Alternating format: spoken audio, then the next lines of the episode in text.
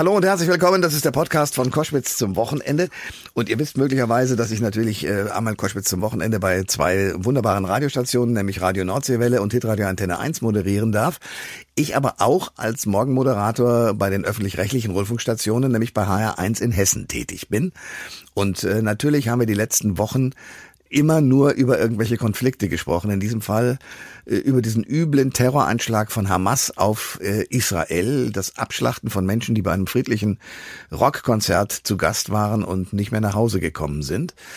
Und äh, in diesem Zusammenhang habe ich einen äh, Korrespondenten, der in Tel Aviv sitzt, kennengelernt, Jan Christoph Kitzler der jeden Tag fast bei uns morgens auch in der Sendung aufgetaucht ist, um darüber zu berichten, wie sich das abgespielt hat, wie die Geiseln gefangen genommen wurden, wie man versucht, Hamas auszuräuchern, weil sie vor allen Dingen in dem Gazastreifen im nördlichen Teil, also Gaza-Stadt unterwegs sein sollen und, und, und.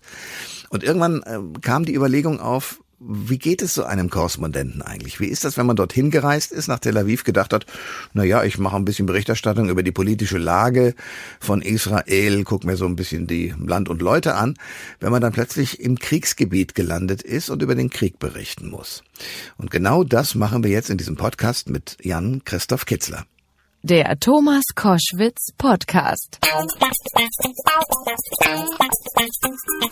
Wie viel hast du geschlafen in der letzten Zeit? Du bist ja seit Wochen im Dauereinsatz und da fragt man sich natürlich, wie geht's dir? ja, ich, ich war tatsächlich, äh, als der erste Raketenangriff am 7. Oktober losging, da war ich im Dienst. Ich habe das erste Stück kurz nach sechs gemacht. Wow. Und seitdem bin ich im, im Dauerdienst. Ich hatte jetzt, glaube ich, so dreieinhalb freie Tage seitdem. Und die habe ich vor allem mit Schlafen verbracht. Das kann ich mir vorstellen. Das heißt, ihr, ihr seid, ihr seid ja eine kleine Truppe und du vor allen Dingen ja auch, wenn du ab dem ersten Moment dabei warst. Das heißt, äh, eure Tage sind wie lang?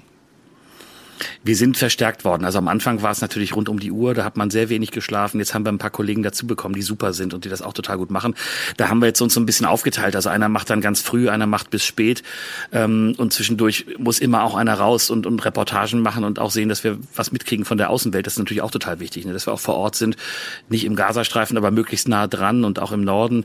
Das versuchen wir alles hinzukriegen. Und ähm, ja, jetzt, seit, ein, seit ein paar Tagen schlafe ich ein bisschen besser, das muss ich sagen, ja. Du erlebst ja diesen Krieg hautnah mit, also siehst auch schlimme Dinge. Wie verarbeitest du das? Ja, das ist, das ist wirklich so. Ne? Wenn man Tote sieht, ich war bei so einem Termin, der war ganz schrecklich, da war ich in einem Zentrum, wo versucht wird, die furchtbar zugerichteten richteten Leichen zu identifizieren. Ich habe mit Leuten dort gesprochen, habe mir das angesehen. Das ist was, das kriegt man nicht mehr aus dem Kopf. Und ich finde ganz wichtig, wir haben auch psychologische Unterstützung, da können wir anrufen und das habe ich bisher aber noch nicht in Anspruch genommen, ehrlich gesagt. Aber mhm. ich finde ganz wichtig, Kollegen und Freunde. Also wir haben hier echt ein gutes Team und es gibt auch andere Journalisten, mit denen ich rede und ich versuche mich viel mit Freunden zu treffen. Da geht es natürlich zum einen darum, so meine Sicht auf den Krieg und auf das, was passiert, so ein bisschen auch abzugleichen und zu gucken, bin ich da irgendwie jetzt äh, ganz anders unterwegs oder oder oder was haben andere für Eindrücke gewonnen und, und so ein bisschen zu gucken. Aber da geht es natürlich auch dann darum, dass man sich gegenseitig beisteht und dass man sich gegenseitig das erzählt, was man da erlebt. Hm. Und auch gegenseitig Verständnis hat für das, was, was, was andere gerade mitmachen. Also ich habe neulich zum Beispiel einen Kollegen gehabt, der der hat sich dieses schreckliche Video angeguckt, äh, diese Zusammenschnitt von, von diesen furchtbaren Taten der Hamas-Terroristen. Mhm.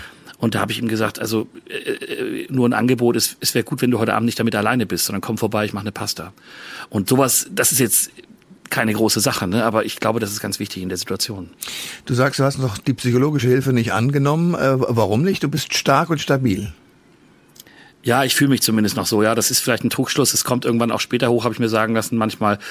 Aber zurzeit habe ich das Gefühl, ich kann das noch verarbeiten. Ich kann drüber reden. Ich kann mit Leuten sprechen ich, ich, ich werde das bestimmt nochmal auch in Anspruch nehmen, das kann gut sein, aber wir sind hier natürlich auch noch mitten im Adrenalin. Ne? Wir berichten ja. halt auch noch äh, jeden Tag rund um die Uhr, ständig passieren hier Dinge, ständig sehen wir auch Neues und, und, und, und da ist die Anspannung noch hoch. Ich, ich glaube, wenn das ein bisschen abfällt, dann kann sein, dass da noch was hochkommt und dann da muss man sich, glaube ich, echt drum kümmern, dass sich das dann nicht zu einem Trauma entwickelt. Ja, in der Tat.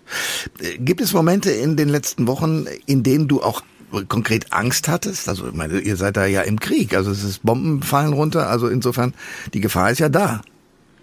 Ja, das, das gibt's immer wieder. Also wir haben natürlich hier fast jeden Tag noch Raketenalarm und müssen in die Schutzräume. In Tel Aviv fühle ich mich ziemlich sicher, aber ich war natürlich nah unten dran an der Grenze. Und wenn dann so Artillerie israelisch über einen rüberschießt aus sehr großer Nähe, dann ist das, erschreckt einen das. Ich war einmal auch in Ashkelon, als 200, 200 Meter neben uns eine Rakete eingeschlagen ist. Da waren wir Gott sei Dank in einem Schutzraum. Ja.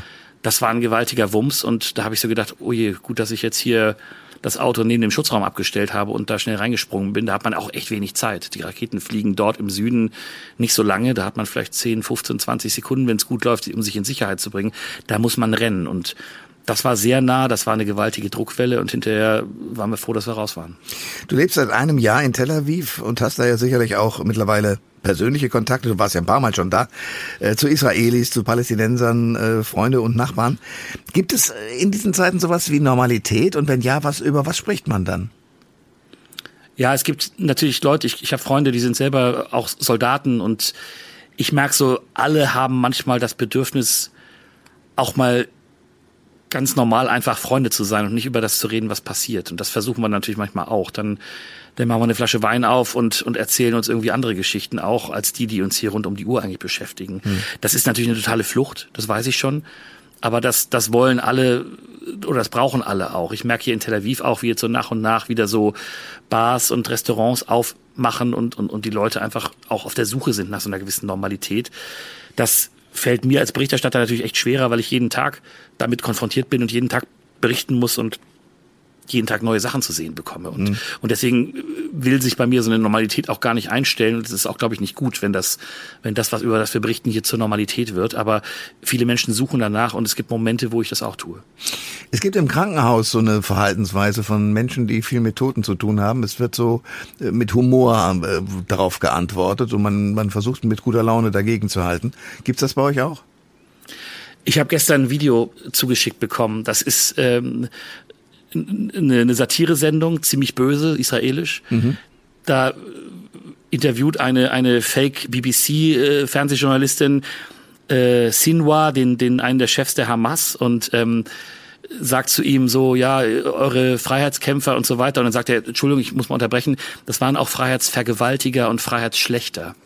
Also äh, oh, das war sehr, sehr, sehr böse. Und ich ja. habe mir dann überlegt, ähm, also es ist im israelischen Fernsehen gelaufen und das ist typisch israelischer Humor. Aber ich habe mir dann bei manchen Freunden, mit denen ich harte Gespräche geführt habe, auch über das Leid im Gazastreifen und so weiter, habe ich mich gefragt, also kann und sollte ich denen das zuschicken? Ich habe das dann sehr dosiert, hm. weil ich das schon echt hart fand. Aber es gibt hier auch die Versuche, ja klar, das mit Humor zu nehmen und äh, irgendwie mal zu lachen, auch wenn alles andere und wenn, auch wenn das alles andere als zum Lachen hier zumute ist. Und so. Ja.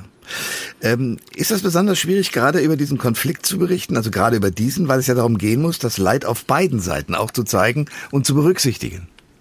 Ich finde, ich finde eigentlich nicht, dass es schwierig ist, solange man versucht, empathisch zu bleiben. Also ich finde, das ist was, was mir in meiner Berichterstattung hilft, dass ich mir immer vor Augen führe, okay, warum wird dieser Krieg eigentlich gerade geführt? Was ist das Trauma auf israelischer Seite? Die vielen Toten, die vielen Geiseln, die es immer noch gibt, Familien, die, die total traumatisiert sind, ist das eine. Und dann spreche ich natürlich auch fast jeden Tag mit Leuten im Gazastreifen. Hm. Und, und, und lass mir von denen erzählen, wie geht's dir? Und, und während wir telefonieren, hört man Bombeneinschläge und, und Schusswechsel und, und, und dergleichen. Das ist, das ist auch furchtbar und dafür muss man auch einen Blick haben. Das finde ich das Entscheidende, wenn man hier berichtet, dass man, dass man nicht irgendwie ähm, ja irgendwie einsteigt in, in, in, so eine, in so eine Entmenschlichung, die in so einem Krieg ja stattfindet. Ähm, sondern dass man versucht, wirklich einen empathischen Blick für, für beide Seiten zu haben und, und sich immer vor Augen führt, das sind Menschen auf beiden Seiten und, und, und Menschen führen diesen Krieg, auch wenn diese Terroran dieser Terrorangriff total unmenschlich war. Ja. Nun bist du ja wahrscheinlich als Journalist mit sehr, sehr vielen Quellen in Kontakt. Also sowohl palästinensischen als auch israelischen. Ähm, und, und wie redet ihr da miteinander? Ich meine, du bist natürlich der neutrale Berichterstatter, aber jeder hat ja natürlich seine, seine sehr subjektive Sicht auf die Dinge. Total. Das ist die große Herausforderung, das alles, was wir bekommen, übereinander zu legen und dann dafür zu sorgen, dass ein richtiges, möglichst richtiges Bild entsteht. Und natürlich sind wir ja auch in einem Krieg, der auf der Informationsebene auch geführt wird. Also wir haben die israelischen Streitkräfte, die natürlich die Streitkräfte eines demokratischen Landes sind und denen ich erstmal grundsätzlich Glaubwürdigkeit zubillige, aber die uns natürlich auch mit ihrer Sicht des Krieges beliefern wollen und ihre Meldungen haben. Das muss man sich genau angucken. Auch da kann man, kann es passieren, dass wir instrumentalisiert werden als Medien und da glaube ich erstmal auch von Beginn an nichts. Und gleichzeitig sind wir konfrontiert mit Propaganda, die wir aus dem Gazastreifen von der Hamas bekommen, die uns auch ihre Sicht der Dinge schildern. Wir werden ja immer wieder auch kritisiert für Zahlen, die wir, die wir nutzen. Opferzahlen, die kommen natürlich auch von Hamas geführten Behörden, aber die werden für plausibel gehalten von den USA zum Beispiel, von den Vereinten Nationen. Und ich habe mich darum gekümmert, einfach mal zu erfahren, wie werden diese Zahlen erhoben? Sind die glaubwürdig? Und Deswegen ver verwende ich sie jetzt auch immer mit dem Zusatz, die kommen vom, von der Hamas geführten Gesundheitsministerium. Also wir müssen halt echt gucken, dass wir die Quellen übereinander legen und, und mit ganz vielen Leuten sprechen und dann wirklich ein, ein ordentliches Bild abgeben. Aber natürlich gibt es total viele Versuche, auch Medien zu instrumentalisieren, einzuschüchtern und bestimmte Berichterstattung auch zu verhindern. Ähm, jetzt kommst du äh, endlich mal raus. Du kriegst eine Pause, kommst für zwei Wochen nach Deutschland. Auf was freust du dich am meisten? Schlafen, meine Familie, hm. Hm. Freunde treffen. Ich hoffe, ich, ich muss dann nicht zu viel über das hier erzählen, sondern kann einfach auch mal normale Dinge, über normale Dinge sprechen. Ich will jeden zweiten Tag in die Therme. ja, ähm, ja und, und, und solche Dinge. Also ich habe mir vorgenommen, ich weiß nicht, ob es mir gelingt, aber ich habe mir vorgenommen, einem nur einmal am Tag die neuesten Entwicklungen mir anzuschauen, dann konzentriert vielleicht eine halbe Stunde am Abend oder so. Mal sehen, ob das klappt. Ich glaube, Kollegen, die jetzt schon draußen waren vor mir, die haben mir erzählt, das ist gar nicht so einfach abzuschalten. Und natürlich ist man mit dem Kopf hier weiter dabei. Und natürlich kann auch hier noch weiter weitere Eskalation passieren, zum Beispiel im Norden an der Grenze zum Libanon, kann es noch richtig explodieren und dann werde ich wahrscheinlich auch wieder zurückkommen. Also das ist, das ist so, dass wir jetzt natürlich hier alle dabei sind und versuchen zu berichten und ich will trotzdem versuchen, wirklich mal rauszukommen und, und, und abzuschalten, weil ich glaube, das macht dann meine Berichterstattung hinterher wieder besser. Ja, und äh, ist es für dich und dein Seelenheil, glaube ich, ziemlich entscheidend, dass du mal wieder äh, in, in einer Umgebung bist, die nicht mit Gefahr in Verbindung gebracht wird. Das auch, natürlich. Also äh, genau, also ich, ich freue mich auf, auf Normalität, auf, auf, auf normales Leben, auf keinen Krieg. Aber natürlich habe ich dafür jetzt zu viele Leute in der Region, die mir am Herzen liegen. Und ich kenne so viele Geschichten, die ich weiterverfolgen will. Und wie geht's denen eigentlich? Und ich kümmere mich nebenbei auch noch darum, unsere Mitarbeiter aus dem Gazastreifen rauszubekommen, die da sind und ja. äh, von denen wir hoffen, dass wir sie in Sicherheit bringen können. Also das werde ich in diesen zwei Wochen weitermachen und insofern nur halb abschalten. Äh, wie viele Leute sind das da im Gazastreifen? Also jetzt geht es konkret noch um zwei Kollegen, die mhm. noch hm. da sind und die raus wollen und die wir versuchen auf eine Liste zu bekommen, dass sie rauskommen. Und da geht es dann auch darum, zu gucken, die wollen beide nach Deutschland, wie können wir sie da unterbringen, wie können sie da einreisen. Das ist in einem Fall, der hat eine Tochter in Deutschland, nicht so schwierig, bei einem anderen, der hat keine Beziehung nach Deutschland bisher, wird das kompliziert, aber das ist wichtig und wir haben eine Verantwortung für die Leute und die brauchen übrigens auch psychologische Betreuung. Schauen wir mal nach vorne. Was glaubst du, wirst du das noch erleben, als Journalist mal aus einem Staat Israel und einem Staat Palästina, äh, Palästina zu berichten, weil es endlich diese Zwei-Staaten-Lösung gibt? Na, ich habe am Anfang so den Witz gemacht, wenn ich, wenn ich, äh, wenn ich hier fertig bin nach fünf Jahren wahrscheinlich, dann, dann habe ich den Nahostkonflikt gelöst. Aber das, das, ja, das glaube ich nicht. Ja. Das, das glaube ich nicht. Aber was ganz interessant ist, mal im Ernst, ist, dass natürlich jetzt nach diesem Krieg, glaube ich, eine Diskussion beginnen wird, darüber, dass man diesen Konflikt nicht nur unter Sicherheitsaspekten betrachten kann. Also das war ja die israelische Lesart. Es geht eigentlich nur um die Sicherheit. Politische Lösung ist nicht gewollt. Eine palästinensische Perspektive auf den Staat ist nicht gewollt von der Mehrheit der Israelis und der israelischen Politik. Und ich glaube, das könnte sich jetzt ändern, weil man einfach gemerkt hat, nur das Ganze unter Sicherheitsaspekten zu betrachten, auch durch zum Beispiel die totale Abschottung des Gazastreifens äh, zusammen mit Ägypten, durch die totale Kontrolle der Palästinenser auch im Westjordanland, das schafft nicht mehr Sicherheit, wie wir jetzt gesehen haben. Und ich glaube, deswegen kommt so eine Diskussion drüber, was kann eigentlich die Perspektive sein für die Palästinenser? Und das wird ja zum Beispiel auch von den, von den USA vorgetragen. Auch Deutschland ist da aktiv. Also da könnte nach diesem Krieg, so schlimm das jetzt alles ist, vielleicht Bewegung in die Sache kommen. Ich weiß nicht, ob das in vier Jahren dann was wird. Das dauert wahrscheinlich länger und das ist ein langer Prozess. Und jetzt erstmal ist natürlich viel Trauma, was erstmal aufgearbeitet werden muss. Aber vielleicht sind die Perspektiven auf eine Zwei-Staaten-Lösung nach diesem Krieg vielleicht sogar besser als vorher ja, also ja, wie, wie lebt und arbeitet es sich als Journalist in, in, Zeiten des Krieges? Das war die Fragestellung und wir haben heute darüber gesprochen mit unserem Israel-Korrespondenten Jan-Christoph Kitzler.